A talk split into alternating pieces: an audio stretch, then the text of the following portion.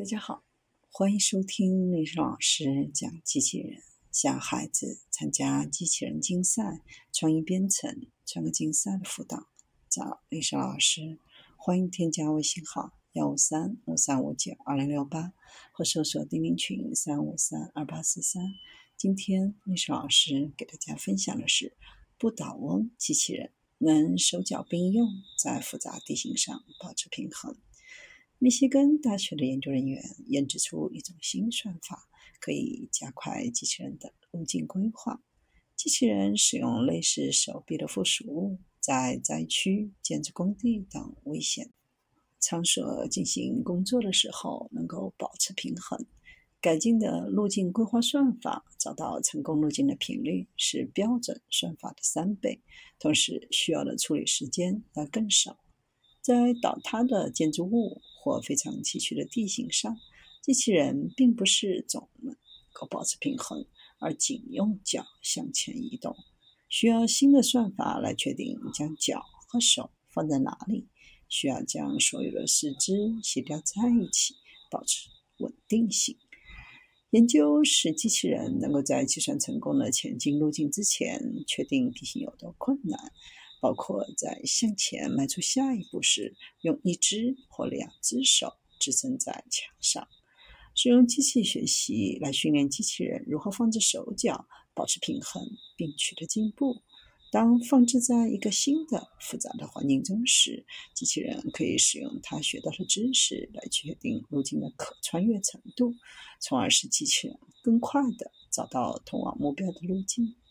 然而，即使使用这种可便利性的估计，使用传统规划算法来规划一条路径，仍然非常的耗时。如果试图在很长的路径上找到所有的手和脚的位置，就需要花费很长的时间。团队使用了分而治之的方法，将路径分成难以穿越的部分，在这里应用基于学习的方法，以及更容易穿越的部分。其中更简单的路径规划方法效果更好。听起来很简单，但真的很难知道要怎样才能准确的分解这个问题，以及对每个部分使用哪种规划的方法。为此，需要整个环境的几何模型，在实践中通过在机器人前面进行侦查的飞行无人机来实现。在瓦砾中类人机器人虚拟实验中，成功率和计划总时间方面均优于以前的方法。这在灾难场景当中需要快速行动的时候显得非常的重要。